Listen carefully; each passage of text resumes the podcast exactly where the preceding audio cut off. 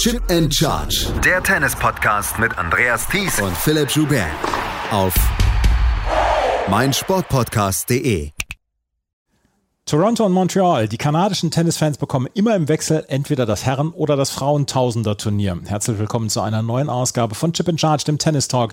Zwei Wochen vor dem Beginn der US Open. Mein Name ist Andreas Thies, natürlich auch wieder mit dabei Philipp Joubert. Hallo Philipp. Hallo Andreas. Ein kleiner Disclaimer vorweg. Wir nehmen hier gerade um 17.08 Uhr Ortszeit auf. Zu diesem Zeitpunkt sind weder das zweite Halbfinale in, ähm, in Montreal gespielt, noch die beiden Finals.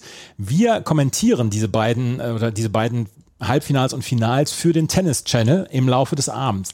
Danach werden wir dann noch die äh, Matches zusammenfassen aus dem Finale. Das heißt, ihr werdet heute äh, so ein bisschen zweigeteilt bekommen. Erst jetzt hier mit normaler Stimme und dann irgendwann in der Nacht werden wir den Rest aufnehmen und da müssen wir ein bisschen leiser sein. Deswegen wundert euch nicht, wenn der eine Teil ein bisschen leiser vorkommt und der andere Teil ein bisschen äh, lauter. Es ist ähm, etwas, ja, wir müssen ein bisschen jonglieren.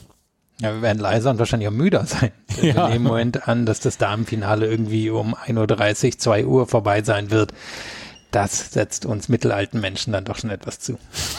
Mittelalte Menschen, ja, ja, ja. Es ist, ähm, es, aber es ist vielleicht eine kleine Vorbereitung und das ist eine gute Überleitung, weil äh, in zwei Wochen oder nächste Woche schon die US Open beginnen, beziehungsweise mit der Qualifikation die US Open beginnen. Wir haben hier schon darüber gesprochen, dass der neue übertragene Sender Sport Deutschland TV sein wird. Sport Deutschland TV hat mit einem großen Angebot ähm, gelockt oder lockt mit einem großen Angebot. Es kostet der Turnierpass 20 Euro. Dafür bekommt man alles zu sehen, alle Matches auf allen Plätzen inklusive Qualifikation. Es gibt allerdings auch ein sehr großes äh, Gratispaket. Eine vierstündige Konferenz in den ersten fünf Tagen mit Mario Harter und Mischa Zverev. Es gibt dann die Qualifikationsspiele äh, kostenlos.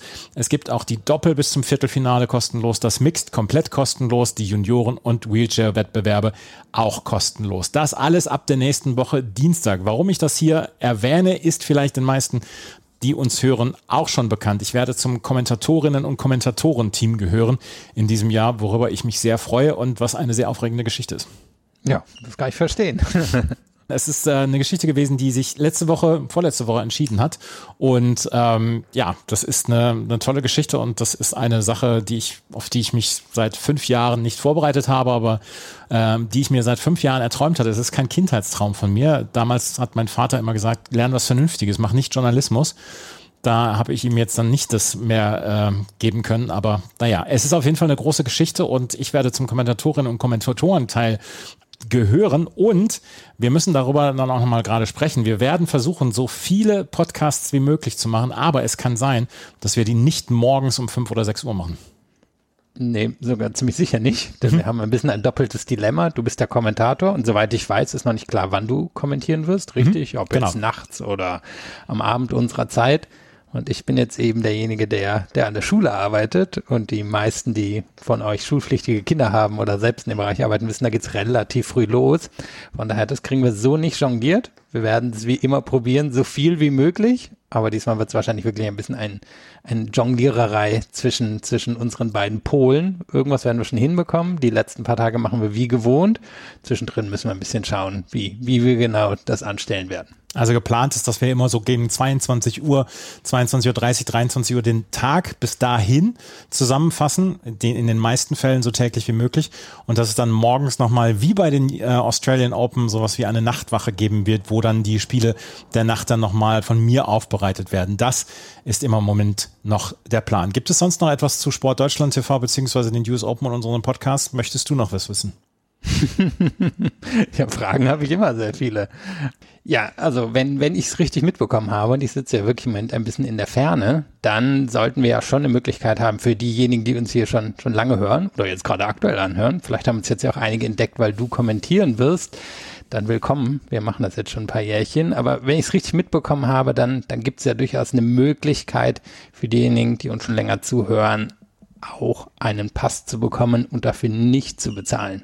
Genau. Wie sieht das genau aus, Andreas? Der Pass kostet 20 Euro, dafür bekommt man, wie gesagt, alles.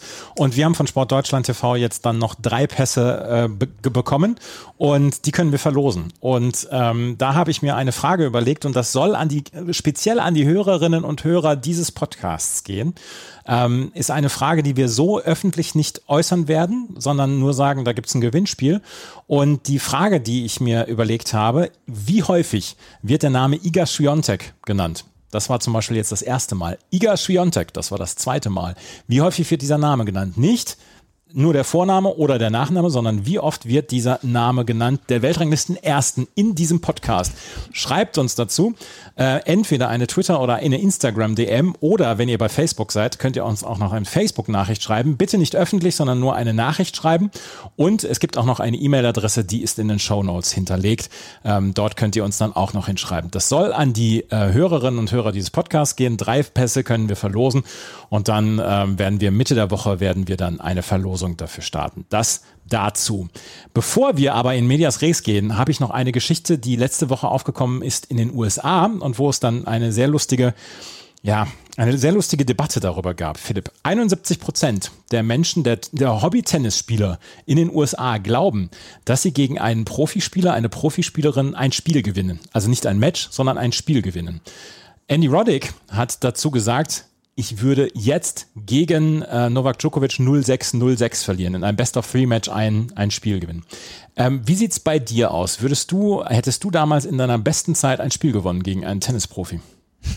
Nein, wahrscheinlich nicht. Also die Frage ist natürlich, wo ziehen wir jetzt hier die Grenze? Ziehen wir die Grenze bei den Top 200, Top 400, Top 600 auf beiden lass, Seiten? Lass uns sagen Top 250.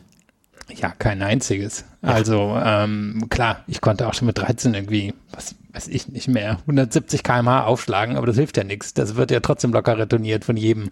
Und damit ist ja schon die beste Chance weg, denn ich glaube, wer, wer schon mal nah genug an einem Profimatch dran gewesen ist, es fängt ja beim Return an. Das große Problem, ähm, diese, diese Welle zurückzubekommen, weil selbst die durchschnittlichsten Profis auf ATP und WTA können den, können den Aufschlag schon relativ gut platzieren. Und selbst wenn man ihn jetzt zurückbekommt, dann äh, bereitet man normalerweise die Chance für denjenigen vor, um den Punkt relativ schnell zu gewinnen. Das heißt, man müsste sich am Ende wahrscheinlich auf den eigenen Aufschlag verlassen und den kriegen sie dann halt auch retourniert. Also ich, ich gehe nicht davon aus, dass ich da mehr als, und ich war relativ gut in meiner frühen Jugend, mehr als ein paar Punkte gewonnen hätte.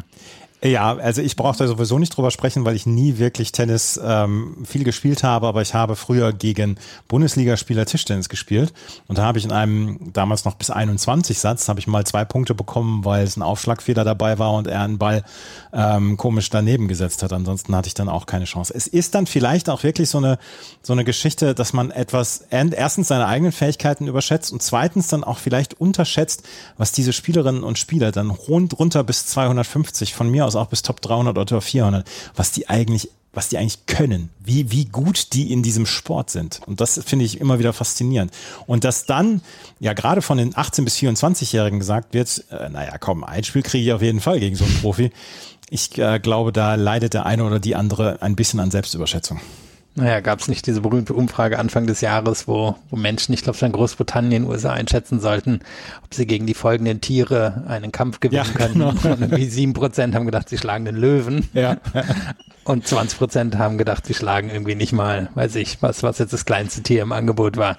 Aber ein bisschen, das, das spielt natürlich mit. Und das andere ist wahrscheinlich, das dürfen wir nie vergessen, Tennis in echt ist halt anders als Tennis am Fernseher. Weil ja. was der Fernseher wegnimmt, ist die Geschwindigkeit in den Spin. Und der Spin ist, was den allermeisten Amateuren und Amateurinnen zusetzen wird, ähm, den zurückzubekommen. Weil das ist unglaublich schwierig, A, und sehr physisch. Das heißt, da muss man darauf vorbereitet sein, damit wirklich arbeiten zu können. Und ich denke, da, da wird es für die meisten dann schon dran scheitern. Das war eine sehr lange Einführung jetzt in diesen Podcast. Äh, wir sprechen jetzt über die Turniere in Montreal und in Toronto. Und Philipp, ähm, ist eigentlich ja immer eine sehr, sehr gute erste Standortbestimmung. Aber allzu viel, glaube ich, können wir noch nicht so richtig rauslesen, weil es war für viele das erste Hartplatzturnier seit sehr langer Zeit. Und ähm, da ist bei der einen oder dem anderen noch ein bisschen Rost dabei. Ja, das hat man gesehen. Das andere ist, das Wetter war natürlich teilweise nicht ideal. Das hat so ein bisschen unangenehm für den einen oder anderen Spieler oder Spielerin gemacht. Und dann war das ja auch so ein bisschen das Ende einer Ära, denn auch Montreal bzw. Toronto, Cincinnati gehen ja ab nächstes Jahr auf diese zwei Wochen Turniere. Sehen viele kritisch. Auf der anderen Seite hätte es hier jetzt wahrscheinlich geholfen, weil gerade bei den Damen die ein oder andere Spielerin ein bisschen verregnet worden ist und ähm, eigentlich wenig Pausen hatte. Also da, da würde sowas wahrscheinlich helfen, aber das ist quasi das Ende jetzt auch dieser, dieser Art von Masters-Turniere für die beiden. Das geht dann im nächsten Jahr so weiter wie Madrid, wie Rom, wie Miami und ähm, Indian Wells. Aber wir haben, finde ich, bei diesen Turnieren dann noch gesehen, was man an so einem Einwochen-Masters dann auch hat. Sehr, sehr viele Action schon früh in den Tagen und ähm, konnte man zwischendurch gar nicht ähm, ja, die Augen dafür haben für alle Matches, die toll waren. Naja, und es hat natürlich den Vorteil, dadurch, dass es immer in diesen beiden Städten rotiert, haben beide eine große Bühne, aber wenn man es relativ schlau anstellt, dann kann man es ziemlich gut hin und her rotieren. Jetzt hilft natürlich nur noch, oder jetzt, jetzt fehlt eigentlich nur noch, dass irgendwer dann alle, alle Tennis-Matches überträgt. Ein, ein Anbieter, das glaube ich, würde dann nochmal ein bisschen zusätzlich helfen. Wir werden gleich über die Frauen sprechen und jetzt nochmal der Reminder daran. Der erste Teil, der ist nachts um zwei aufgenommen. Der zweite Teil, dann der Teil, den wir jetzt gerade zu diesem Zeitpunkt aufnehmen. Gleich geht es um die Frauen. Schatz, ich bin neu verliebt. Was? Da drüben. Das ist er. Aber das ist ein Auto. Ja, eben. Mit ihm habe ich alles richtig gemacht. Wunschauto einfach kaufen, verkaufen oder leasen. Bei Autoscout24. Alles richtig gemacht. In rund 40 Folgen habt ihr mich jetzt schon sagen hören, I want to tell you about the Beatles. Ich habe euch die Geschichten zu ihren Alben und ihren Songs erzählt, euch ihre wichtigsten Wegbegleiter und Vertraute vorgestellt und natürlich die Orte, die für die Bandgeschichte eine wichtige Rolle spielten. Habt ihr die drei bisherigen Staffeln schon durchgehört? Nein? Na, worauf wartet ihr dann noch? Rein in den Podcatcher eurer Wahl und einfach mal losgehört. Und folgt gerne auch unserem Instagram-Kanal iwtty-Beatles Podcast. Montreal und Toronto, das sind die beiden Städte, in denen abwechselnd jedes Jahr die Herren und die Frauen bei der ATP und der WTA spielen. In diesem Jahr war es so, dass Montreal die Anlaufstelle für die WTA war und Toronto für die ATP. Philipp, es ist ja etwas, was ich total cool finde, dass das immer alterniert und dass äh, weder Toronto noch Montreal in irgendeiner Weise eine Bevorzugung bekommt, sondern immer schön abwechselnd die Turniere dort stattfinden. Ja, und das wird ja auch schon seit längerer Zeit so gemacht und das klappt sehr gut. Es ist natürlich abgestimmt von den, von den TV-Plänen her, dass das auch alles schön ineinander greift, aber es ist dann jeweils ein lokales Event, was dann zu einem nationalen Event wird. Und ich finde auch, dass das sehr gut so passt.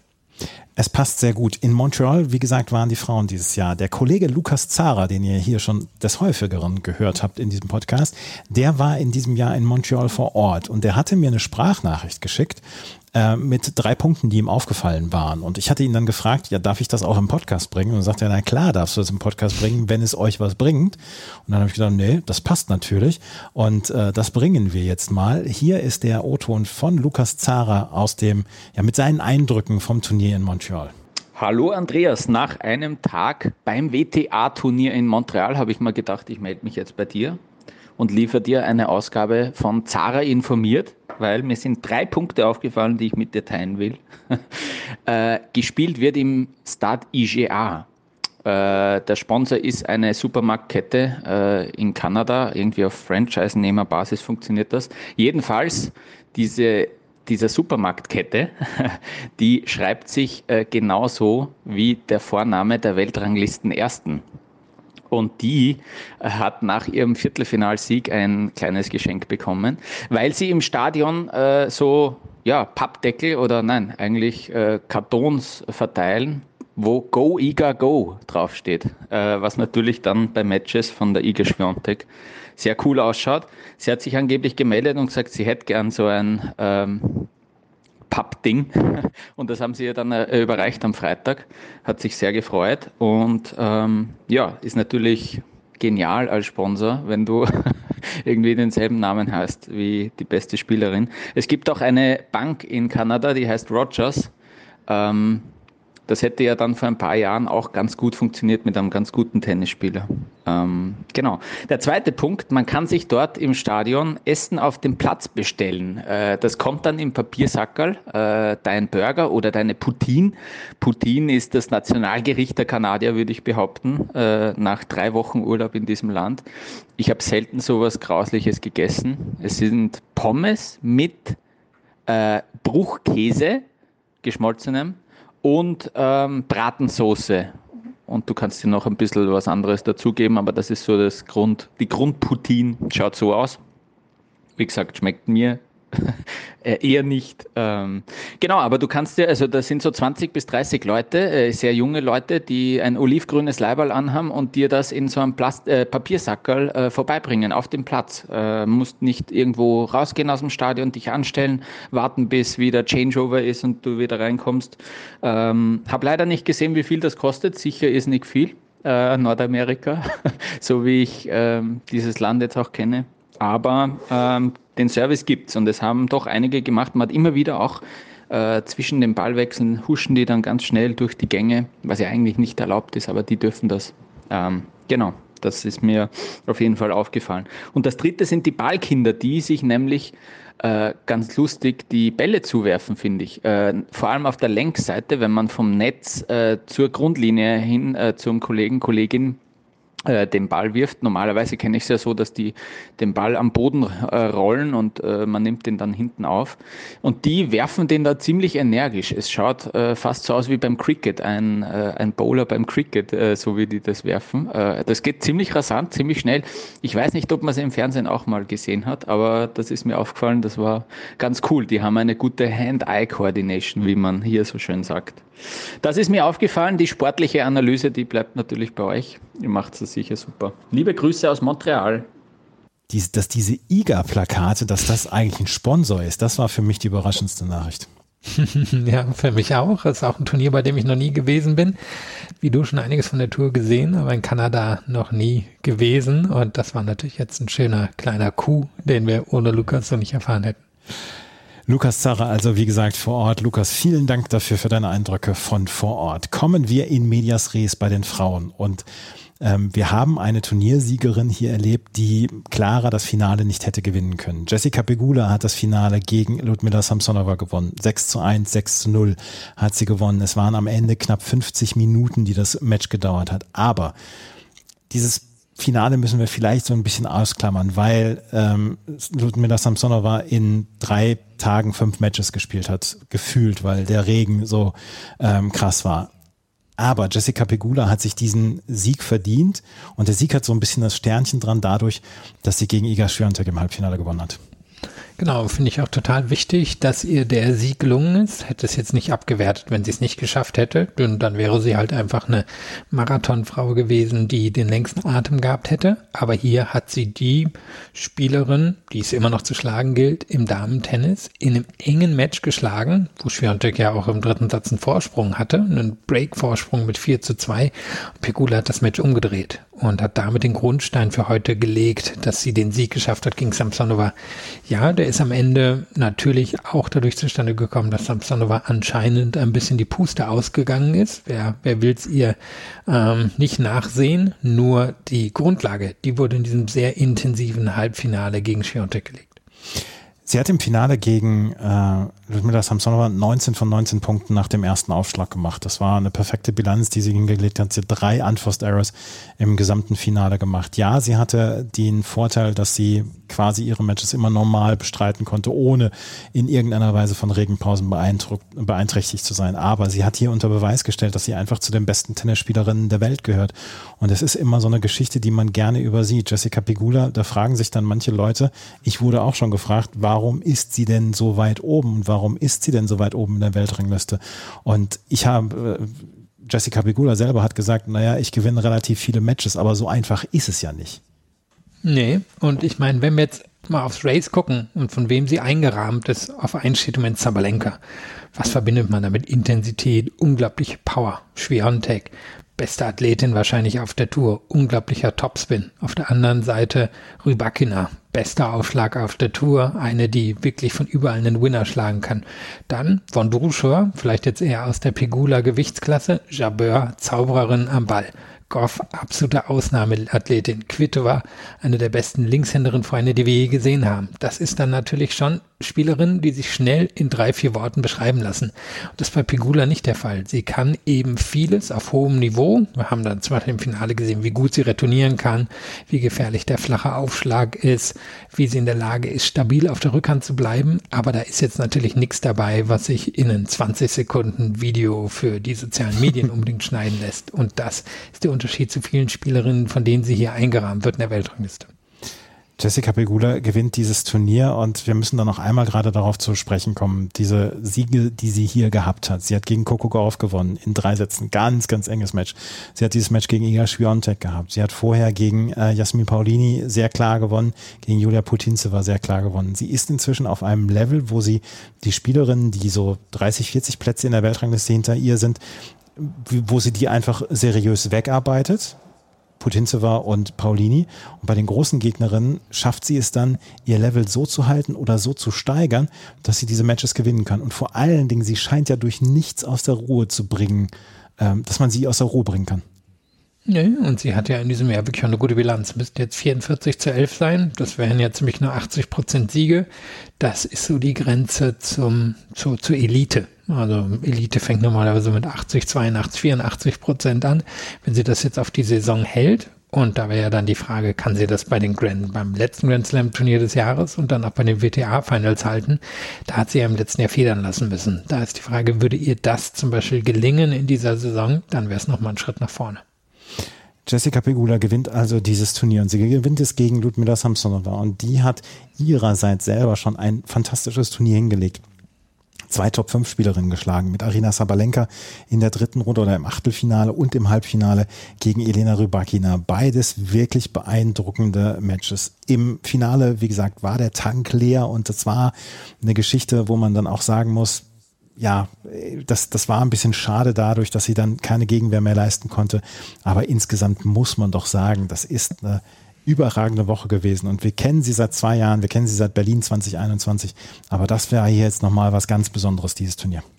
Ja, das Finale war ein Wollknoll dass sie dann eben nicht entknollen konnte in dem Moment. Aber ich glaube, da hat dann zumindest die mentale Erschöpfung mit reingespielt. Denn das Halbfinale hat sie zwar vor körperliche Herausforderungen gestellt, nur Rybakin hat sie jetzt natürlich nicht taktisch so arbeiten lassen, wie es eine Pegula macht. Und es war eine beeindruckende Woche. Ich denke, der Sieg gegen Sabalenka sticht hier heraus. Sabalenka ein bisschen nervös, denke ich, gewesen. Trotzdem, dass Samsonova das schafft, jemand aus der Gewichtsklasse zu schlagen, ist beeindruckend. Dann Bencic, die hier in der Vergangenheit schon gewonnen hat. Dann der Sieg gegen Rybakina. Rybakina wirkte auch ein bisschen am Ende, nur dass Samsonova das schafft und wir müssen ja den Kontext setzen. Sie war im letzten Jahr schon sehr gut, ist dann aber ein bisschen rausgefallen aus der Weltspitze und ist ein bisschen still um sie geworden und sie hat halt meist ein Match gewonnen, eins verloren bei den meisten Turnieren und jetzt kam es drauf an, jetzt mussten die Punkte verteidigt werden. Sie ist da, sie verteidigt die Punkte aus dem letzten Jahr und kann jetzt eben schauen, ob sie bei den News Open ein ähnlicher Coup wie im letzten Jahr gelingt, wo sie sich zwischendrin auch in den Favoritenkreis gespielt hatte. Das ist lustig, sie war seit dem Anfang des Jahres war sie in den Top 20. Sie hat ganz, ganz ja, ganz, ganz unaufgeregtes Jahr bislang gehabt, mit ganz wenigen Ausreißern. Sie hat in Abu Dhabi das Finale gespielt, das hat sie in ganz knapp nur verloren damals gegen Belinda Bencic. Ansonsten hatte sie kein einziges Halbfinale, doch in, in Washington letzte Woche, wo sie gegen Coco Gauff dann verloren hat und jetzt das Finale in Montreal. Sie ist genau so zur richtigen Zeit ist sie aufgedreht, als sie die Punkte verteidigen musste. Und das ist dann auch schon eine große Nervenstärke, weil Spielerinnen und Spieler berichten immer wieder davon, dass sie, wenn sie viele Punkte zu verteidigen haben, dass sie dann durchaus sehr nervös sind. Das ist ja im letzten Jahr nicht gelungen. Da konnte sie Berlin nicht verteidigen, da konnte sie ihre Rasenpunkte nicht verteidigen. Da hat es dann eben gedauert. Deswegen war sie auch bei den großen Turnieren im letzten Jahr hier nicht dabei in Nordamerika hat eben in Washington damals gewonnen, hat in Cleveland gewonnen und ist bei News Open weit gekommen, aber es lag eben auch daran, weil sie großen Turniere nicht spielen konnte, weil ihr es eben nicht gelungen war, die Punkte zu verteidigen. In diesem Jahr dann schon und jetzt sind die Top 20 erstmal weitestgehend sicher, denke ich, für den Rest des Jahres und ich bin gespannt, ob ihr noch ein weiterer Schritt gelingen kann. Ludmila Samsonova gegen Iga Swiatek musste sie nicht gewinnen, aber das hat dann dafür ähm, Jessica Pegula gemacht, die dieses Turnier gewonnen hat. Ihr habt euch hoffentlich aufgeschrieben jetzt, wie häufig ich Iga Swiatek gesagt habe. Das war jetzt nochmal eins. Das war alles zu Finalistin und zur Siegerin. Kommen wir aber zu den anderen Spielerinnen, weil es gab eine ganze Menge an Geschichten, die wir dort auch erlebt haben, dann in Montreal. Und ähm, eine Geschichte ist natürlich dann Iga Swiatek gewesen, die sich in dieser Woche extrem schwer getan hat, wie ich fand. Gegen Karolina Pliskova 7-6-6-2, gegen Karolina Muchova in drei Sätzen, gegen Danielle Collins in drei Sätzen und dann verlor sie in einem fantastischen Match gegen Jessica Pegula. Man muss ein bisschen dazu äh, führen, dass sie wahrscheinlich eine der schwierigsten Auslosungen Auslosung hatte, die man sich denken konnte, weil über Danielle Collins müssen wir gleich noch sprechen. Aber insgesamt war es eine sehr schwierige Auslosung für die Weltranglisten Erste und trotzdem hatte man zwischendurch das Gefühl, so richtig souverän war das noch nicht.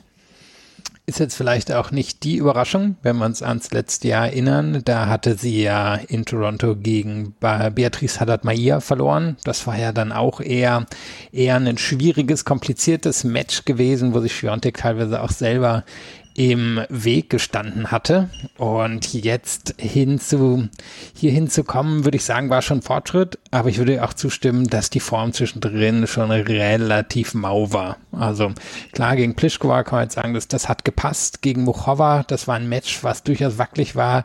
Gegen Collins ebenso. Gegen Pegula, muss man sagen, hat sie sich beeindruckend zurückgekämpft. Da war sie lange Zeit nur die zweitbeste Spielerin, lag dann aber auch relativ klar im dritten Satz vorne und gibt dann die letzten Spiele ab. Gerade das letzte Spiel war jetzt eine Iga Świątek nicht unbedingt würdig. Da waren schon ein paar Fehler drin, wo sie, wo sie Bälle rausgezogen hat, was man so von ihr nicht gewohnt ist.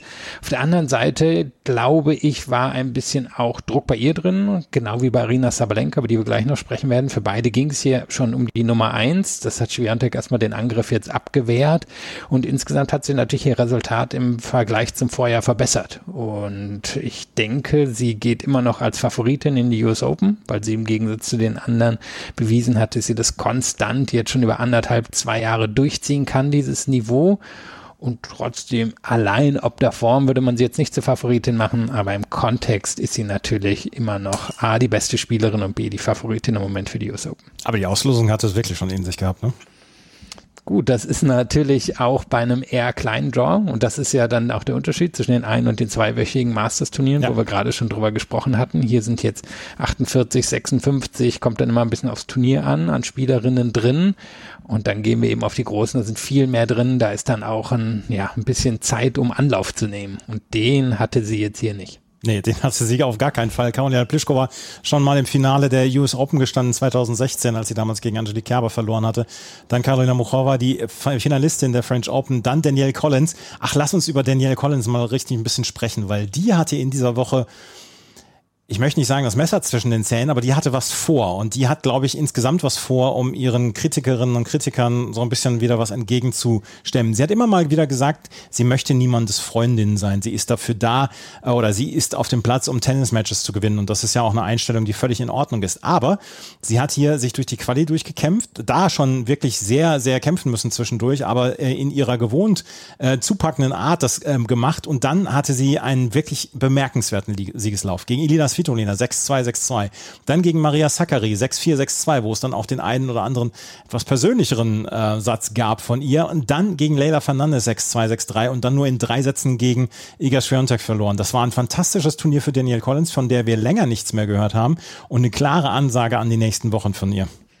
Ja, sie ist hier eben auch als Qualifikantin reingekommen. Ja. Also sie hat jetzt zwar keinen mega Absturz hingelegt, nur war es ja schon so, dass sie damals nach dem Australian Open Finale, wo sie übrigens damals noch Iga Swiatek im Halbfinale geschlagen hatte, dann nie wieder so richtig in Form gekommen ist. Da waren schon noch ein paar gute Turniere dabei, aber da waren auch viele Verletzungen dabei und sie war immer ein bisschen eine streaky Spielerin gewesen. Also eine, die mal sehr gute Resultate haben konnte und dann aber auch Wochen und Monate, wo nicht so richtig viel zusammengelaufen ist und das das, das ist seitdem wieder passiert. Seit ihrem Karrierehöhepunkt ist sie eher wieder zurückgefallen in die Collins, die wir, die wir eben in den Jahren davor kannten. Und ihr Spiel ist zwar sehr powerful und du hast beschrieben, wie sie natürlich auch extrem bissig in so Matches reingehen kann, nur ist ihr Aufschlag am Ende dann eben doch eine ziemlich auch Border-Top-Angelegenheit. Und der mhm. war gut in dieser Woche und sie hat dann zum Beispiel auch gegen Schwiontek gezeigt, wie sie in der Lage ist, deren, deren Aufschlag anzugreifen. Das hatte sie ja damals beim Australian Open Halbfinale auch so toll gemacht.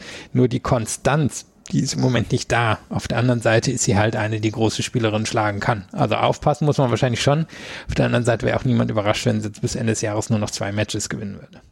Aber prinzipiell sind ja die US Open sowas wie Laborbedingungen für Daniel Collins. Ne? Gute Stimmung, vielleicht auch so ein bisschen rowdyhaft äh, auf so einem Grandstand oder ein bisschen auf den Außenplätzen und dann eine Gegnerin, ich sag jetzt mal Putinzeva oder so, da geht doch die Post ab.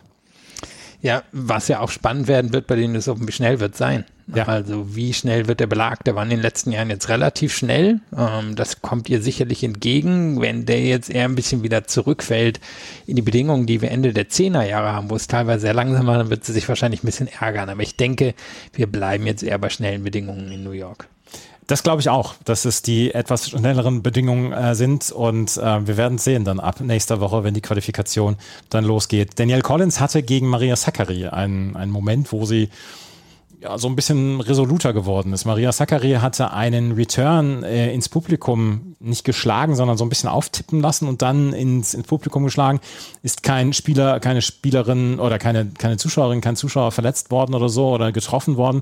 Ähm, Daniel Collins hatte dann die Schiedsrichterin gefragt, hast du das gesehen? Reagierst du darauf nicht? Die Schiedsrichterin hatte gesagt, äh, was soll ich darauf reagieren? Maria Sakkari hat gesagt, es hat, es hat niemanden getroffen und dann kam nur ein, zweimal, shut your mouth, shut your mouth, shut your Mouth von Daniel Collins.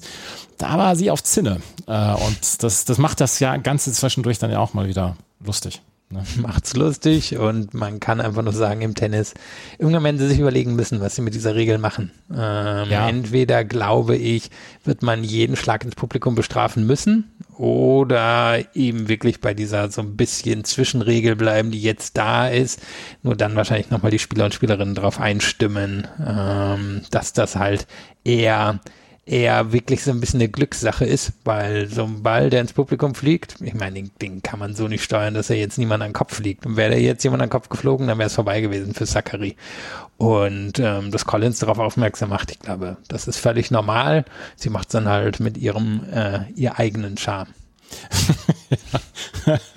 Auf jeden Fall. Daniel Collins, aber hier mit einer wirklich herausragenden Leistung in der letzten Woche. Eine gute, richtig gute Leistung gebracht hat übrigens auch Daria Kasatkina. Ausgeschieden gegen Elena Rybakina, über die haben wir gesprochen.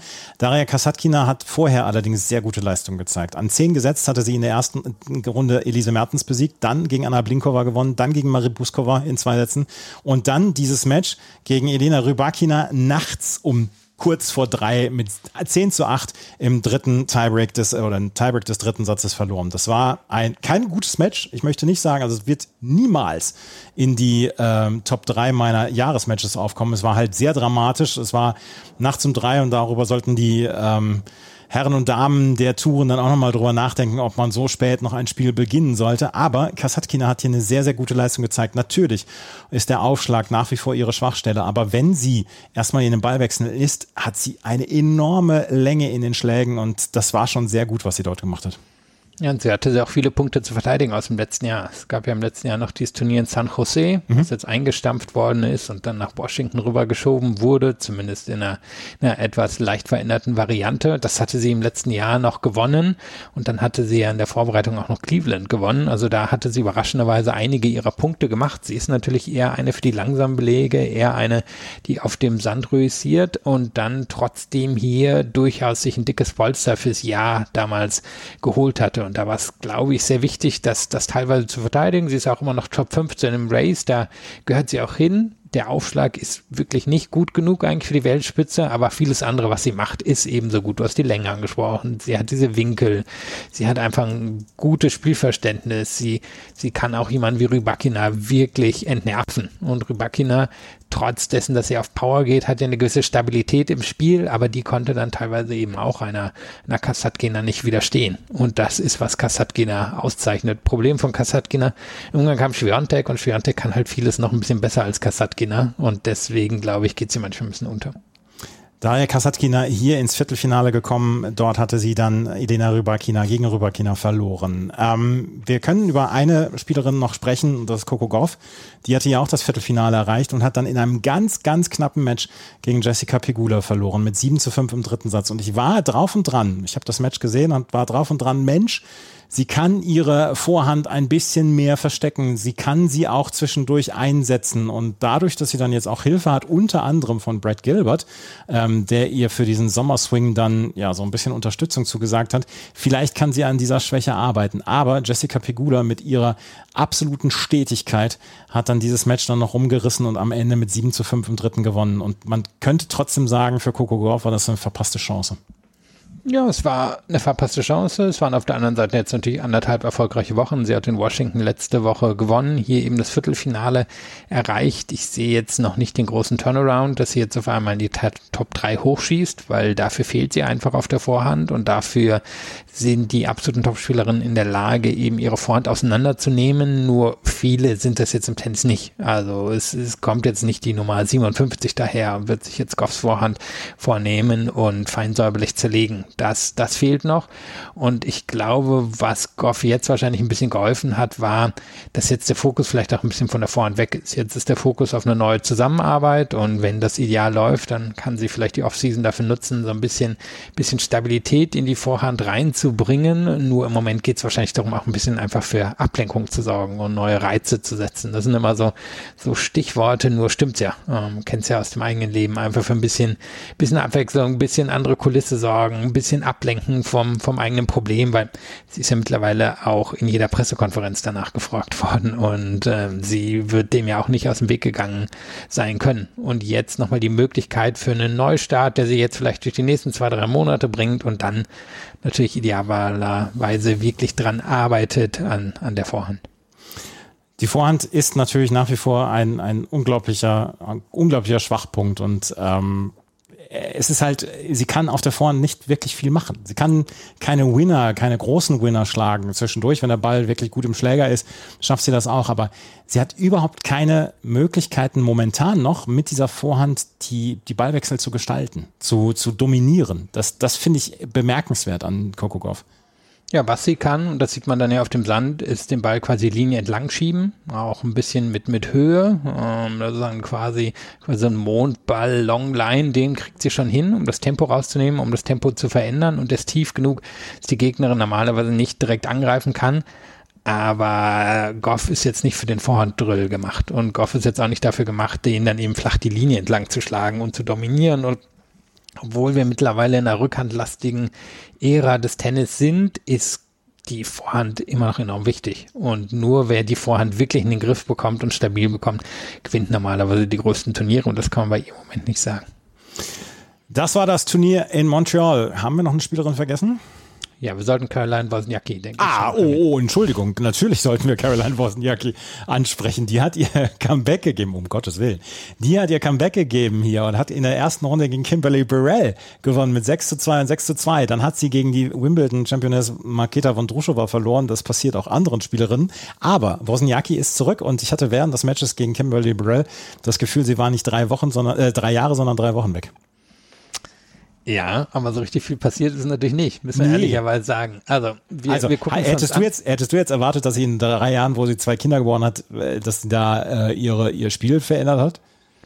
Ja, Svitolina hat es auch gezeigt. Ja, gut. Also, aber Wozniacki war halt immer die Stabilität in Person. Also eben wirkt auf mich noch durchtrainierter, als es zu ihren besten Zeiten war, ähm, noch noch fitter, noch muskulöser, auch sehr beeindruckend. Die Rückhand kann immer noch so viel, wie sie immer konnte. Also ist Cross einfach äh, unglaublich stabil. Die Linie entlang kann sie, kann sie Winner schlagen.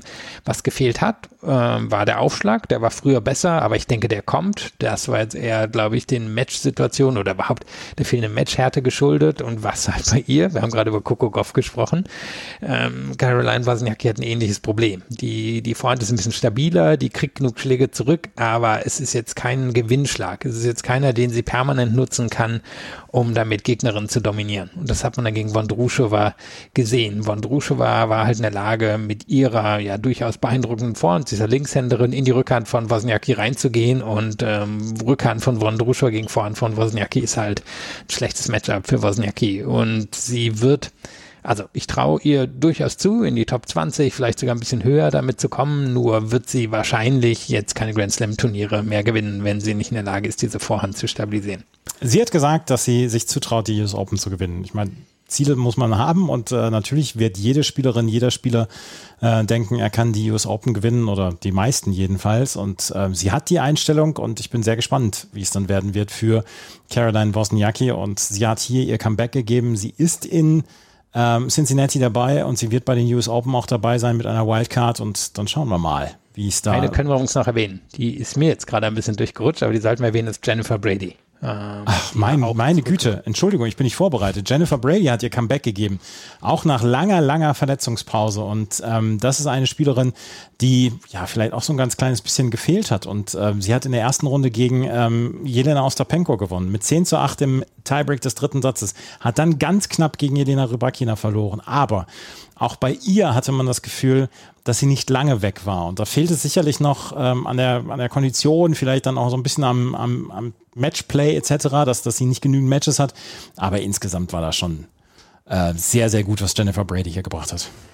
Ja, und da war ja wirklich so ein bisschen die Frage, weil während Wozniacki stabil über, naja, ein Jahrzehnt ihre Leistung gebracht hat, eigentlich ja von Ende der Nuller bis Ende der Zehner Jahre, war das ja bei Brady nicht so klar. Die war jetzt keine Durchschnittsspielerin, aber die war eine talentierte, relativ gute Top 50 Spielerin, bis sie dann diese Phase während der Pandemie hatte, wo sie auf einmal zur Top 10 Spielerin aufgestiegen ist. Und jetzt war ja die Frage, wie, wie kommt sie hier zurück? Und das, glaube ich, lässt sich endgültig noch nicht beantworten, nur war das schon schon mal sehr gut. Und sie hat halt ein beeindruckendes Grundlinienspiel. Sie kriegt genug Spin rein. Sie hat tief in ihren Schlägen und hat trotzdem genug Power, um Punkte zu beenden. Und hat damit ja auch eine Rybakina hier ganz schön unter Druck gesetzt, hat gegen Ostapenko gewonnen, obwohl sie ähm, wirklich einiges an weniger Punkten gemacht hat. Also es war ja eher ein Zeichen der Nervenstärke, wo das hinführt. Mal gucken. Aber ich glaube, das Potenzial, um wieder in die Top 20 einzuziehen, ist da. Das auf jeden Fall. So, jetzt haben wir aber keine Spielerin vergessen, oder? Nee, glaube ich auch nicht. Ja. Dann sprechen wir nämlich gleich über die Herren. Die Herren haben in Toronto gespielt und da haben wir zum Beispiel auch einen Rückkehrer, das wir nicht vergessen, Milos Raonic. Aber wir hatten auch äh, unter anderem Tommy Paul, der hier ein fantastisches Turnier gespielt hat und die beiden Finalisten. Wie gesagt, gleich wieder etwas leiser und etwas müder. Das ähm, Spiel der Finalisten, Yannick Sinner und Alex de Menor. Danach dann der Teil mit dem Rest der Spieler. Schatz, ich bin neu verliebt. Was? Da drüben. Das ist er. Aber das ist ein Auto. Ja, eben. Mit ihm habe ich alles richtig gemacht. Wunschauto einfach kaufen, verkaufen oder leasen. Bei Autoscout24. Alles richtig gemacht. Die Herren haben in der letzten Woche in Toronto gespielt. Und das Turnier hat am Ende ein Finale gesehen, womit man nicht unbedingt vorher rechnen musste. Ja, Yannick Sinner ist auf den Hartplätzen wohl am besten und ihm hätte man durchaus einen Durchmarsch zutrauen können, aber Alex de Menor, der in diesem Jahr vielleicht das beste Tennis seines Lebens spielt, den hatte man nicht unbedingt auf der Rechnung, aber er hat hier eine überragende Woche gespielt. Ehre wem Ehre gebührt. Wir sprechen aber als erstes über Yannick Sinner. Hat sich Yannick Sinner mit seinem Sieg in Toronto in den ganz engen Favoritenkreis in, bei den US Open gespielt? Na, vor allem hat er mal was abgehakt. Also ich fand sehr bezeichnend die Reaktion nach dem Match. Das war kein großer Jubel, das war nur noch Erleichterung. Weil eigentlich war jetzt die letzten drei Tage hier Favorit. Es war ja fast eine ähnliche Situation wie in Wimbledon, wo er der Favorit in seinem Viertel war, wo er zum ersten Mal das Halbfinale bei einem Grand Slam erreichen musste bei der Auslosung, die er hatte. Und hier, nach der Niederlage von Carlos Alcaraz, war er der klare Favorit auf den Titel, weil er das viel bessere Resümee hatte als alle anderen verbliebenen Spieler. Und dass er das geschafft hat, das ist, glaube ich, für ihn ein bedeutender Schritt und auch erstmal der wichtige Schritt. Und ist er jetzt im engsten Kreis der US Open? Er ist zumindest in der zweiten Reihe dabei. Also ich sehe ihn hinter den großen Dreien, die wir im Moment bei den Herren haben. Also so groß sind sie nicht, aber die, die, die drei, die vorne sind, also Alcaraz, Djokovic und Medvedev, dahinter sehe ich ihn schon. Aber ich glaube, es war erstmal ein wichtiger Schritt an sich, dass ihm ein erster Master-Sieg gelungen ist. Was man ja auch sagen muss, er ist der ganz großen Konkurrenz so ein bisschen aus dem Weg gegangen. Er muss sich dafür nicht rechtfertigen, dass er jetzt die ganz Großen nicht schlagen musste. Aber er hatte dann doch einen etwas softeren Weg gegen Matteo Berrettini in der ersten Runde. Das war ein Match, äh, was er sehr klar im Griff hatte. Gegen Andy Murray bekam er den Walkover. Murray konnte wegen äh, einer äh, ja, wegen einer Leistenverletzung nicht antreten. Dann gegen Gael Monfils in drei Sätzen. Das war ein ganz enges Match. Gael Monfils extrem inspiriert in dieser Woche. Ähm, und dann gegen Tommy Paul, der vorher gegen Carlos Alcaraz sein großes Erlebnis hatte. Yannick Sinner musste nicht gegen Carlos Alcaraz ran, er musste nicht gegen Novak Djokovic ran, er musste nicht gegen Daniel Medvedev ran. Trotzdem ist dieser Sieg ja nicht weniger wert dadurch. Nein, und er ist ja so ein bisschen der Angstgegner von Alcaraz. Das kann man sagen. Er hat ihn ja auch auf den Hardcore selbst in diesem Jahr unter Druck gesetzt. Also sicherlich nicht das Matchup, was Alcaraz gerne gehabt hätte. Und man hätte Sinner zutrauen können, Alcaraz hier zu schlagen. Nur für Alca, äh, Entschuldigung, für Sinner war am Ende, glaube ich, einfach wirklich wichtig, das endlich abzuhaken. Wir haben es jetzt bei so vielen jungen Spielern gesehen, diese erste Hürde abzuhaken, ein Halbfinale bei einem Grand Slam, einen Mastersieg. Jetzt kann er, glaube ich, ein bisschen größer träumen und auch größere Ambitionen haben. Yannick Sinner gewinnt also dieses Turnier und er gewinnt es gegen Alex de Minaur. Und Alex de Minaur ist ja es gab früher bei, ähm, es gab den Fußballtrainer José Mourinho, der sich The Special One genannt hat und Jürgen Klopp hat dann gesagt bei seiner Vorstellung, dass er The Normal One wäre. Ist äh, Alex de so ein bisschen The Normal One unter den Tennisspielern, weil er sticht nichts groß heraus, außer dass er unglaublich schnell ist und dass er eine wirklich überragende Defensive hat. Also auch er ist, ähnlich wie bei Ludmila Samsonova bei den, ähm, äh, oder bei Jessica Begula bei den Frauen, ist keiner, der für das 20-Sekunden-Video zu haben ist aber er genießt im Moment die beste Zeit seiner, seiner Karriere, hat man das Gefühl. Ja, man denkt irgendwie immer, der ist 1,73 Meter groß, weil er halt nicht durch Offensive auffällt, aber eigentlich ist er genauso groß, glaube ich, wie Roger Federer und Rafael Nadal. Nur mhm. sieht's halt anders aus, weil durch seine, durch seine Art zu spielen er eben kein, kein Offensivkünstler ist. Also Künstler ist er so, so ein Stück von entfernt, ein Offensivspieler ist er auch nicht. Er ist halt unglaublich gut darin, seinen Gegner erstmal auflaufen zu lassen. Für mich der Sieg der Woche war hier gegen Medvedev, der eben nicht in der Lage war, ein Tempo zu bestimmen gegen, gegen Diminor. Und Diminor hat sich da als Wand gegeben, hat aber gut genug aufgeschlagen, hat seine Athletik ausspielen lassen, war stabil genug in den Grundschlägen, um da diesen Sieg zu schaffen, der ja auch erstmal nervlich über die Ziellinie gebracht werden musste. Und er hatte schon letzte Woche ein gutes Turnier in Washington und es geht ihm wirklich das Besondere ab. Er ist sicherlich auch jemand eher der Nuancen.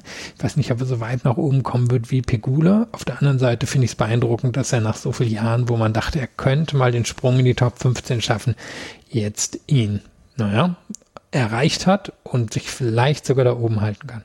Er ist jetzt die neue Nummer 12 der Weltrangliste. Das ist die höchste Platzierung, die er jemals innehatte. Trotzdem werde ich die Bilder nicht los, wenn ich ihn spielen sehe, dass ich Leighton Hewitt da sehe.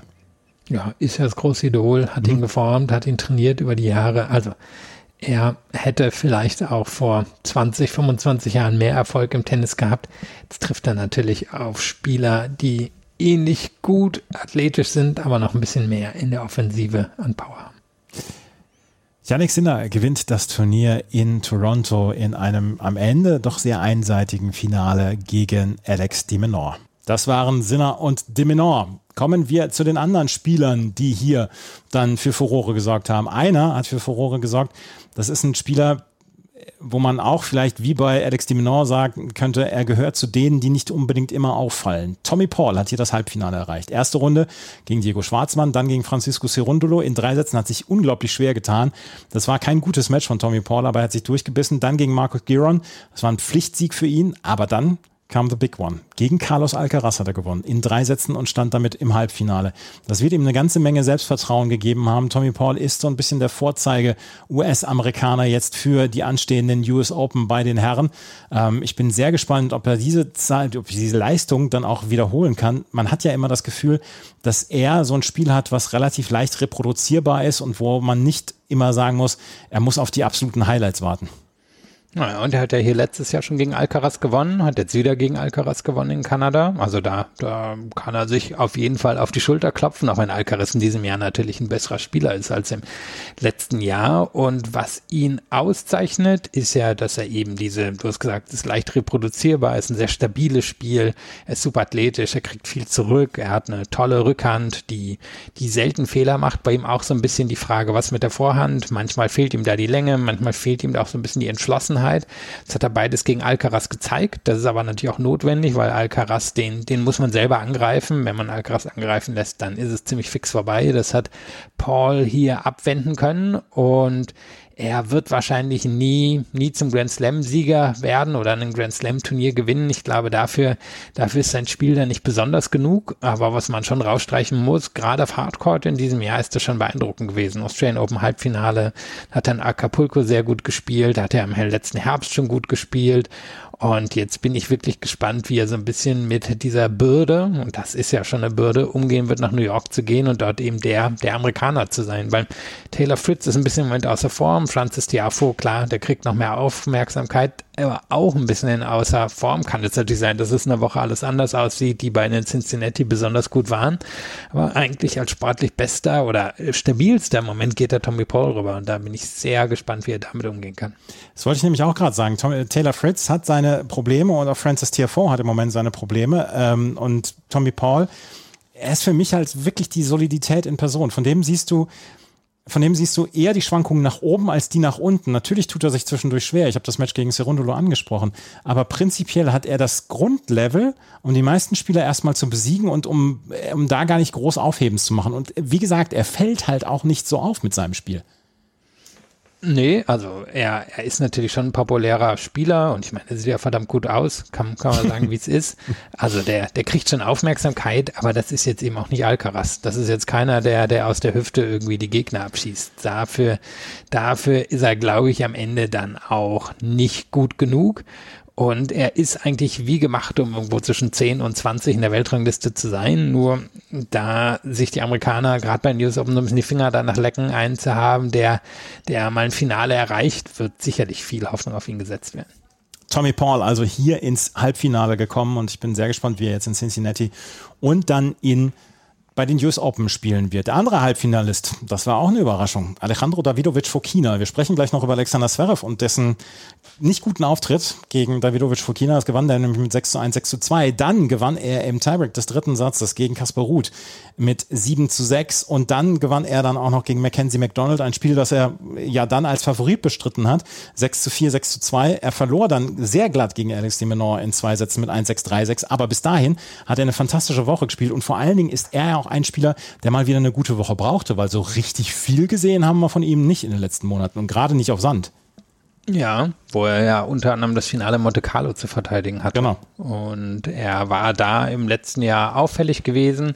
Er hat ja auch ein unglaublich großes Talent jetzt einfach von seinen Händen her. Also er kann extrem gut improvisieren. Er ist wirklich dieser klassische Shotmaker. Am Ende fehlt ihm vielleicht ein klein bisschen die Power und vor allem ist er nicht super stabil beim Aufschlag. Also er hat mal Phasen, wo das sehr gut läuft und dann, dann ist er so gefährlich, wie er hier war und dann hat er Phasen, wo gar nichts läuft. Dann hat einen der schwächeren Aufschläge in den Top 50 und dann kann es für ihn auch wochenlang überhaupt nicht klappen. Und er hat jetzt hier so ein bisschen erzählt, dass er vor allem versucht, sich über das Mentale zu stabilisieren. Und klar, das ist wichtig, das ist wahrscheinlich auch gerade in dem Alter wichtig. Aber ich glaube, es kommen eben schon noch auch ein paar technische Probleme dazu, das eben alles, ich will nicht sagen improvisiert ist, denn das ist nicht. Das ist ja ein, ein Talent, was er immer wieder abrufen kann. Diese, diese Fähigkeit, Bälle unglaublich früh zu nehmen, ähm, die Richtung einfach wirklich aus dem Handgelenk zu ändern. Aber auf der anderen Seite eben jetzt nicht den stabilsten Aufschlag zu haben. Und wenn wir da zum Beispiel zu Tommy Paul rüber gucken, das ist jetzt auch kein außergewöhnlich guter Aufschlag, aber das ist ein guter Aufschlag. Und das weiß ich nicht, ob ich das bei Davidovic Fukina sagen würde. Davidovic Fukina hat dieses Halbfinale erreicht. Wir haben es gerade gesagt, er hätte mal wirklich ein gutes Ergebnis gebraucht und er brauchte ein gutes Ergebnis. Ähm, ich sehe in ihm noch nicht so die ganz große Gefahr für die großen Jungs, auch wenn er mit Ruth und Zverev hier zwei größere Jungs geschlagen hat. Aber so richtig zu 100 Prozent überzeugt war ich jetzt nicht von ihm. Ja, und ich glaube nicht, dass er, dass er jetzt hier Djokovic geschlagen hätte oder dass er hier Alcaraz geschlagen hätte. Und das, das sind ja die, an denen er am Ende vorbei muss, äh, wenn er, wenn er wirklich mal was ganz Großes gewinnen will. Das ist aber vielleicht auch noch ein Schritt, der, oder das sind vielleicht noch drei Schritte, die, die zu weit weg sind. Und Tja, die, die Frage ist, kriegt er eine Stabilität in die Sache rein? Ich meine, manche Spieler und Spielerinnen sind einfach nicht dafür gemacht, am Ende stabil Ergebnisse abzuliefern oder es passiert vielleicht erst ein bisschen später, irgendwie in den, in den späten 20ern oder in den frühen 30ern. Das kann bei ihm der Fall sein. Auf der anderen Seite, dürfen wir wahrscheinlich auch nicht vergessen, er ist, schon natürlich jemand, der zur Unterhaltung beiträgt. Und wenn man irgendwie auf ein Turnier geht und der spielt auf einem Außenplatz und guckt jetzt vielleicht nicht das ganze Jahr Tennis, da ist man wahrscheinlich überrascht, warum jemand wie er jetzt nicht Top 5 in der Welt ist, weil das eben von den Highlights her natürlich sehr beeindruckend ist. Und der Twitter-Account Did Foki Fall konnte mal wieder ein Yes raushauen, weil gegen Alexander Zverev ist er mal wieder gefallen. Und das ist eine Sache, die er tatsächlich relativ gerne macht. Warum das so ist, das wissen wir nicht, aber er ist einer für die spektakulären Punkte. Dann, wo wir bei Davidovic Fokina sind, lass uns gerade über Alexander Zverev sprechen. Der hatte in der ersten Runde noch gegen Talon Grigspor gewonnen mit 6 zu 4 und 7 zu 6 und hatte Revanche genommen für die Niederlage in Rotterdam in diesem Jahr. Hat dann allerdings gegen ähm, Davidovic Fokina eine bemerkenswert schwache Leistung gebracht. Da stimmte nichts. Die Vorhand streute wie der Winterdienst und der Aufschlag war auch nicht vorhanden.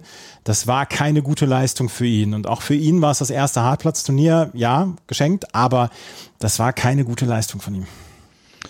Nee, und ich meine, wir haben darüber gesprochen, er hat die meisten seiner Siege in diesem Jahr gegen Spieler geschafft, die, die nicht so weit oben in der Weltrangliste sind. Seine Bilanz gegen Top 50 und gegen Top 20 Spieler ist immer noch relativ schwach und das, obwohl wir jetzt drei Minuten darüber gesprochen haben, was Davidovic Fukina noch fehlt, das, das ist er natürlich ein Top 30 Spieler, mit der davor ist, in die Top 20 einzuziehen. Damit tut sich Alexander Zverev im Moment schwer.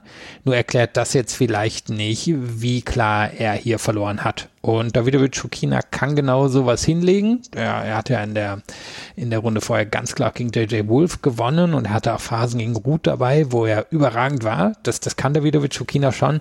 Nur ist das wahrscheinlich am Ende nur ein Teil der Erklärung und der andere Teil ist halt, dass Zverev schwach gespielt hat und er, ja, er hat in diesem Jahr noch nicht so das große Resultat bei einem, bei einem Tausender Turnier gehabt. Ich gucke hier auch gerade mal so ein bisschen drüber. Vierte, zweite, dritte, vierte, vierte, zweite Runde. Also da fehlt ihm im Moment noch so ein bisschen das, das Besondere, aber da trifft er natürlich auch genau auf diese Top-Spieler, die, an die er zumindest in diesem Jahr außerhalb der Grand Slams noch nicht so richtig rankommt.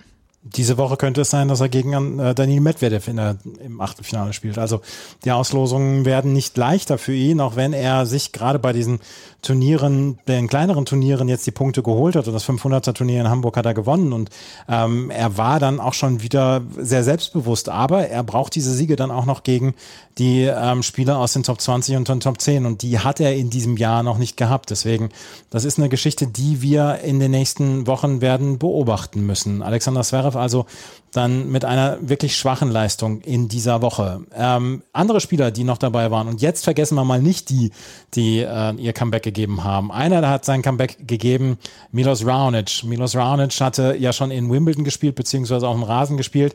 Hier ist er mit einer Wildcard angetreten. Er hat gesagt, dass er ähm, Toronto spielen wollte, dann, er dann die US Open spielen wollte und dann mal gucken, dann würde er ein Gespräch mit sich haben. Aber Zwischendurch kann er sie einfach nochmal alle ausservieren. Gegen Francis Tiafoe gewann er mit 6 zu 7, 7 zu 6, 6 zu 3 ein Match, was hinterher dann die Regelhüter und Hüterinnen dann auf den Plan gebracht hat, weil der Satzball im dritten Satz oder der war für ähm, Francis Tiafoe außerhalb des Einzelnetzes dann gebracht worden und dann hatte er 7, 6 und 6, 3 noch gewonnen. Dann hatte er gegen Taro Daniel gewonnen in zwei Sätzen, verlor dann gegen Mackenzie McDonalds. Er kann sie zwischendurch noch alle wegservieren. Kann er noch. Trotzdem kann man gespannt aufs Mitarbeitergespräch sein. Er ist ja der CEO von Milos Raonic Inc., der uns damals erzählt hat und da auch der Angestellte ist. Kann man, kann man gespannt sein, wie die beiden das dann untereinander regeln werden. Ich war ein bisschen überrascht über die Niederlage gegen McDonald. Klar, McDonald ist jemand, der einfach ein flaches, ein zügiges, ein relativ fehlerfreies Spiel hat. Nur das war für mich schon ein Leistungsabfall von Raonic. Auf der anderen Seite kann man das dann vielleicht erwarten, weil da ist bestimmt sehr viel an Adrenalin auch in die Geschichte gegen Tiafo reingegangen. Taro Daniel hat jetzt nicht unbedingt das Spiel, um jemanden wie Raonic zu gefährden und dann in der nächsten Runde, ja, schon nicht unbedingt untergegangen, aber irgendwo im Raonic-Kosmos dann ja schon untergegangen. Und ich kann mir vorstellen, dass ihn das gewurmt hat, weil sich ja auch die Auslosung für ihn geöffnet hat. Und ich bin sehr gespannt, wie, wie das Gespräch dann ausgehen wird, was er dann mit sich selber halten wird. Er wird es wahrscheinlich nicht äh, uns mitteilen, wie das Gespräch gelaufen ist. Also, ja, also das Spannende war ja damals, dass er ja auch einfach, ich glaube, alle haben ja angenommen, der ist zurückgetreten. Das hat ja, er ja. auch nicht groß kommuniziert. Also mhm. mal schauen, wie es dieses Jahr laufen. Also wie gesagt, wir werden nach den News Open, da sagt er ja, dann führt er das Gespräch mit sich und dann wird er gucken, ob er weitermachen wird. Ich weiß nicht, ob sein Körper der den Strapazen der Tour wirklich so richtig standhalten kann noch. Aber er hat ja auf jeden Fall es ist nicht so gelaufen, dass man gedacht hat, naja, Milos, wärst du mal nicht zurückgekommen. Das nicht, nur ist der Weg nach oben dann doch relativ weit. Und jetzt ist die Frage, was will er aus der ganzen Sache? Will er nochmal da oben ran? Wahrscheinlich nicht. Er will sich wahrscheinlich einfach verabschieden und dafür hat es ja auf jeden Fall gepasst, denn blamiert hat er sich nicht. Müssen wir über Daniel Medvedev und seine Aufschlagschwäche beziehungsweise über in Anführungsstrichen seine Aufschlagschwäche sprechen, weil seit seiner Schulterverletzung hat man nicht mehr das Gefühl, dass er seine Aufschlagspiele in 30 Sekunden gewinnt mit vier Assen. Er muss sehr um seine Aufschlagspiele inzwischen kämpfen und das machte sich besonders bemerkbar in seinem Spiel gegen Alex de Menor, was mit 6 zu 7 und 5 zu 7 verlor. Vor allen Dingen, weil er im ersten Satz noch mit 5 zu 1 geführt hatte. Alex de Menor, der in dieser Woche ja diverse Husarenritte vollbracht hat. Aber Daniel Medvedev das war keine wirklich gute Woche von ihm. Matteo Analdi muss er besiegen. Das ist eine Geschichte, äh, da müssen wir auf Hartplatz, glaube ich, nicht groß drüber reden. Das ist eine Pflichtaufgabe für ihn. Gegen Lorenzo Musetti hat er eine gute Leistung gebracht. Aber ich habe so ein bisschen das Gefühl, dass sein Aufschlag nicht mehr der ist, den, den er zum Beispiel bei den US Open 2021 hatte. Ja, also ist ja im Moment eine spannende Phase, weil es lief so gut für ihn, die ersten fünf Monate des Jahres. Und er hat ja dann auch in Wimbledon zum Beispiel nochmal ordentlich Punkte geholt, auch wenn er da eine klare Niederlage im Halbfinale hatte. Und man, tja, schaut sich sein Spiel an. Du hast den Aufschlag angesprochen. Das andere Problem für ihn ist ja dann eine gewisse Tiefe auf der Vorhand hinzubekommen oder eine Aggressivität auf der Vorhand, wo er dann Gegner auch mal dominieren kann. Und das ist ihm dann zum Beispiel gegen Dimenor nicht gelungen. Und es scheint mir eine Art von, von Sinnkrise zu sein. Vielleicht ist sie körperlich bedingt, vielleicht kommt sie eben aus der Zeit der Verletzung. Vielleicht ist es aber auch irgendwie etwas, das einfach natürlicherweise mit dem Alter passiert, wo er nicht gegensteuern kann. Der Gegenbeweis wäre dann, dass er ja eigentlich genau das geschafft hat. Zum Beispiel auf dem Sand, wo er wirklich besser gespielt hat, als man es gesehen hat in der Vergangenheit. Da hat er Tiefe drin gehabt. Und ich weiß nicht genau, woran es liegt. Ich bin mir aber auch nicht sicher, ob er weiß, woran es genau liegt ich habe, wie gesagt, das Gefühl, dass er nicht mehr mit seinem Aufschlag so richtig zu 100 Prozent durchkommt, wie er es früher geschafft hat, weil wir erinnern uns dann an die US Open 2021, wo er zwischendurch einfach mal Aufschlagspiele, ich sag's ja, innerhalb von 45 Sekunden gewonnen hat, wo er einfach vier Asse gespielt hat. Und das hat man nicht mehr das Gefühl. Auch er so ein kleines bisschen störrisch wie Alexander Zverev, der von sehr, sehr weit hinten nach wie vor retourniert, der nichts daran macht, in irgendeiner Weise seine Return-Position zu verändern, der darauf ja, vertraut, dass sein Spiel reicht, aber so richtig zu 100 Prozent ist das nicht mehr da von vor zwei Jahren. Ich, ich, ich habe gar nicht mal so richtig den, den Herangehenspunkt, aber wenn man sich also anguckt, bei Tennis Abstract zum Beispiel mit seinen gewonnenen Punkten bei nach dem ersten Aufschlag, ist es nicht mehr so imposant wie noch 2021. Tja, also eine Veränderung hat es im Spiel gegeben. Ja, er ist jetzt auch nicht kolossal besser geworden als Spieler, obwohl das eine beeindruckende Phase war. Und tja, er, er steht wahrscheinlich so, so im Moment so ein bisschen vor der Frage. Er ist besser als die Spieler seiner Generation, aber er ist nicht so gut wie Djokovic und wie Alcaraz. Und ich bin gespannt, wie, wie er damit umgeht. Kann aber jetzt natürlich auch sein, dass er wieder zum großen Siegeslauf ansetzt, den er ja schon ein paar Mal auf US Hardcourts geschafft hat. Er hat ja auch immer noch eine gewisse Chance, das Jahr als Nummer eins zu beenden. Das dürfen wir nicht vergessen, einfach weil er so gut in der ersten Jahreshälfte gespielt hat. Nur dafür werden wir eine Leistungssteigerung von ihm sehen müssen. Der Vorteil für ihn ist, in Cincinnati bei den US Open hat er letztes Jahr jeweils gegen die Kios verloren. Der ist in diesem Jahr nicht dabei. Also der der ist nicht derjenige oder der wird nicht der Grund sein, warum es äh, Medvedev nicht gelingt. Insgesamt ja die Spieler, die, von denen man eine ganze Menge erwartet, nicht so richtig weit gekommen. André Rublev in der zweiten Runde ausgeschieden gegen Mackenzie McDonald.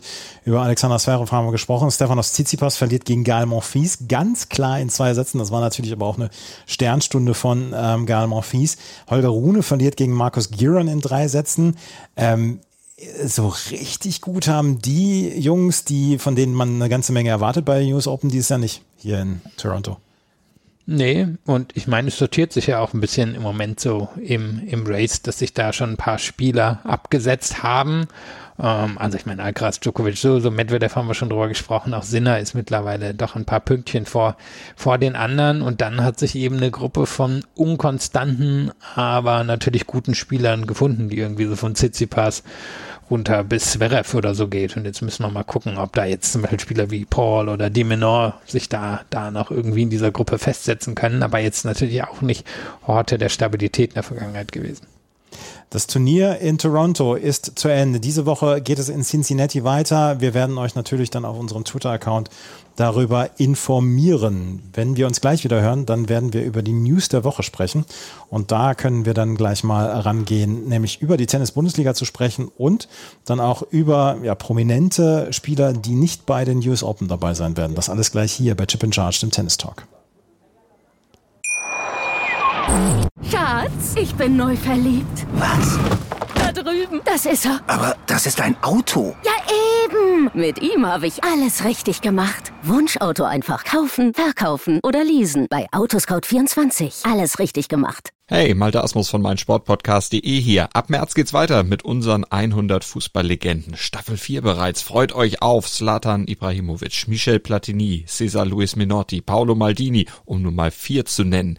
Und bis wir mit der vierten Staffel kommen, hört doch einfach noch mal rein in die bisherigen drei Staffeln. Ronaldinho, Sepp Meyer, Gary Lineker, Lothar Matthäus und viele weitere warten da auf euch. 100 Fußballlegenden. Jetzt überall, wo es Podcasts gibt.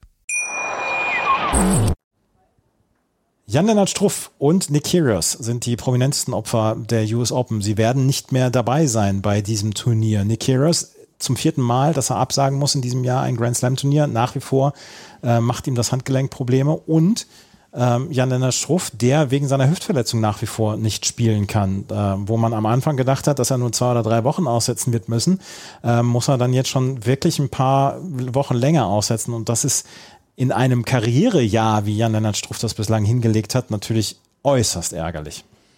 Ist es. Ich meine, er nimmt immer noch die Madrid-Punkte für eine lange Zeit mit, also zumindest bis ins Frühjahr nächsten Jahres. Das sollte ihm helfen, nicht zu weit in der Weltrangliste nach hinten zu fallen. Und auch im Herbst hat er immer ein paar Turniere dabei, wo ihm in der Vergangenheit durchaus gute Erfolge gelungen sind. Trotzdem wird er sich ärgern. Den, den Sommer in Europa, der liegt ihm. Und da sind Turniere dabei, wo er in der Vergangenheit durchaus Erfolge hatte. Und ja, jetzt, jetzt kann man gespannt sein. Es kommt natürlich als Faktor rein. Er ist nicht mehr der Allerjüngste. Da dauert sich oder das Erholen von der Verletzung vielleicht doch eine Woche oder zwei länger, als es irgendwie mit Mitte oder Anfang 20 der Fall ist. Und er wird halt auch nichts riskieren wollen. Wo, wofür auch? Also er, er wird nicht verarmt aus der Karriere rausgehen. Also das muss er nicht, sondern er wird hoffen, zum Beispiel einen Turniersieg zu schaffen in diesem Jahr vielleicht noch oder mit, mit dem Ranking in den nächsten Monaten. Das würde ihm ja zum erlauben, bei einem 200 250er weit oben gesetzt zu sein und kann mir vorstellen, dass das sind die Ziele und dafür wird er aber 100% fit sein müssen. Ja, muss er. Und ich, ich äh, stimme dir komplett zu, dass er dann auch vielleicht so ein bisschen mal darauf achten muss, er ist nicht mehr der Jüngste, dass er mal sagen muss, vielleicht muss ich jetzt nur eine Woche ähm, dann auch länger, äh, länger ja, aushalten. Er hat nicht viel zu verteidigen gehabt. Er ist letztes Jahr in der Qualifikation für die US Open ausgeschieden. Das wird ihm wahrscheinlich so ein kleines bisschen vielleicht trösten. Andererseits, er hätte viele Punkte gewinnen können. Aber jetzt kann er erst nach den US Open wieder angreifen. Bei Nick Kyrgios ist der Fall anders gelagert. Da frage ich mich zwischendurch, sehen wir denn überhaupt noch regelmäßig wieder? Regelmäßig in Form von 10, 11 Turniere im Jahr. Tja,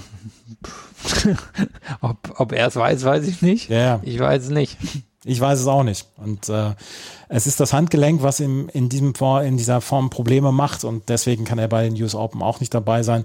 Wäre sicherlich ein Gewinn für dieses Turnier gewesen. Die US Open also ohne Jan-Lennart Struff und ohne Nick Kyrgios. Ähm, eine Spielerin, die bei den US Open ihr letztes Turnier äh, bestreiten wird und über die wir noch nie so richtig viel gesprochen haben, das ist äh, Marina Sanewska. Marina Sanewska, die 2009 bis 2016 noch für die Ukraine gespielt hatte, seit Oktober 2016 dann dann für Belgien spielt, hatte in ihrer Karriere insgesamt zwei oder ein WTA-Turnier gewonnen, ein WTA-Challenger und sonst sehr viele ITF-Turniere, insgesamt 21 Turniersiege in ihrer Karriere. Sie war äh, in ihrer höchsten Platzierung auf Platz 62 in der Weltrangliste, im Doppel mal die 86.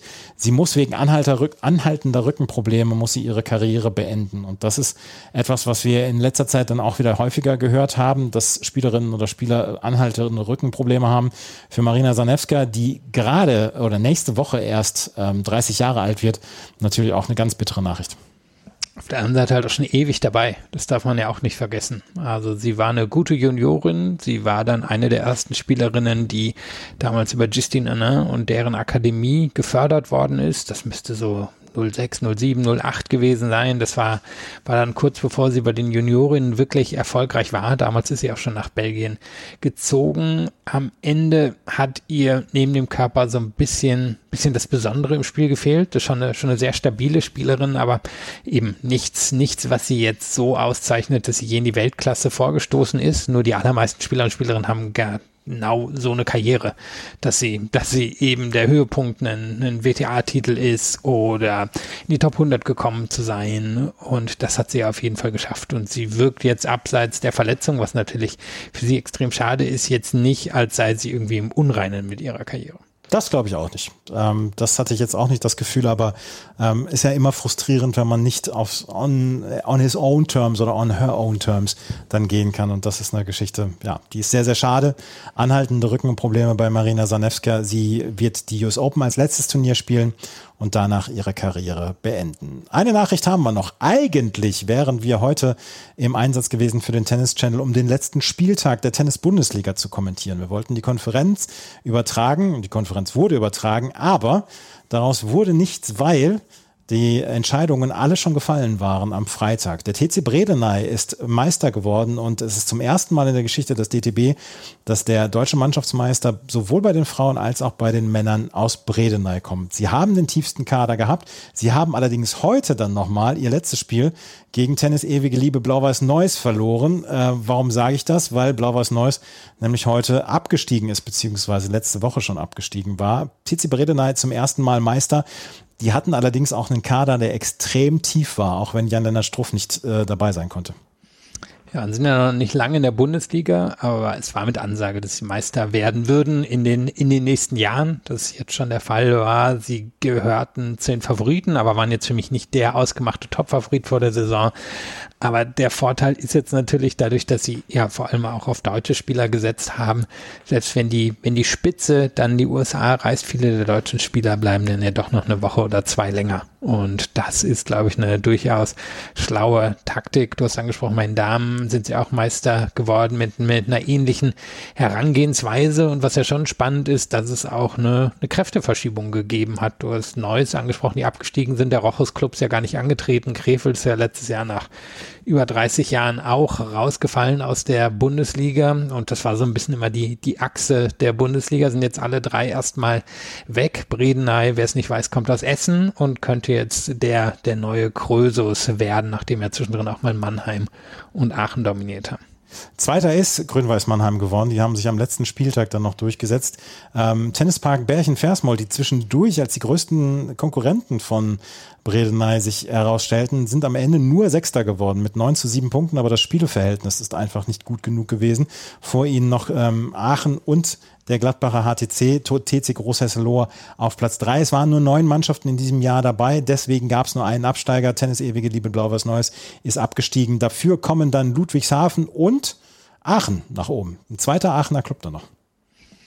Ja, also man, man kann gespannt sein, natürlich vor allem, wie es dann am Ende mit dem Rochus Club weitergehen wird, wie Neuss und Krefeld das angehen. Wie gesagt, beide, beide durchaus etablierte Vereine gewesen und ähm, ja, kann, kann natürlich sein, dass es jetzt eine Liga wird, die von, von Bredenheim, Mannheim und Großhesselohe dominiert wird. Kann aber auch sein, dass sich nochmal eine, eine Überraschung auftut, wie wir sie zum Beispiel im Vorjahr mit dem Sieg vom Rochus Club hatten. Nächstes Jahr wird es die Bundesliga natürlich dann auch wieder geben. Sie fängt immer an am Middle Sunday in Wimbledon und hört dann auf direkt vor Cincinnati. Das war die letzte News, die wir hatten. Wenn euch das gefallen hat, auch dieser, ja, so ein bisschen äh, abgehackte Teil, dann freuen wir uns über Bewertungen, Rezensionen auf iTunes und auf Spotify. Wenn ihr uns folgen wollt auf Instagram und ähm, oder Twitter, dann könnt ihr das auch tun. Die Links dazu gibt es in den Show Notes. Dort gibt es auch die Links zu Steady beziehungsweise zu PayPal. Wir äh, machen das momentan noch so, dass wir ähm, als Freiberufler diesen Job ja quasi ehrenamtlich machen. Wir bekommen Unterstützung von einigen von euch. Das, ähm, darüber freuen wir uns sehr. Wenn ihr uns unterstützen wollt mit einem, mit dem Gegenwert eines Kaffees etc., dann könnt ihr auf Steady beziehungsweise per PayPal uns unterstützen. Das war's mit der heutigen Ausgabe. Vielen Dank fürs Zuhören. Nächste Woche gibt es nach Cincinnati natürlich dann auch wieder eine Ausgabe. Vielen Dank fürs Zuhören. Bis zum nächsten Mal. Auf Wiederhören. Chip and Charge. Der Tennis-Podcast mit Andreas Thies und Philipp Joubert. Auf meinsportpodcast.de. Schatz, ich bin neu verliebt. Was? Da drüben. Das ist er. Aber das ist ein Auto. Ja, eben. Mit ihm habe ich alles richtig gemacht. Wunschauto einfach kaufen, verkaufen oder leasen. Bei Autoscout24. Alles richtig gemacht.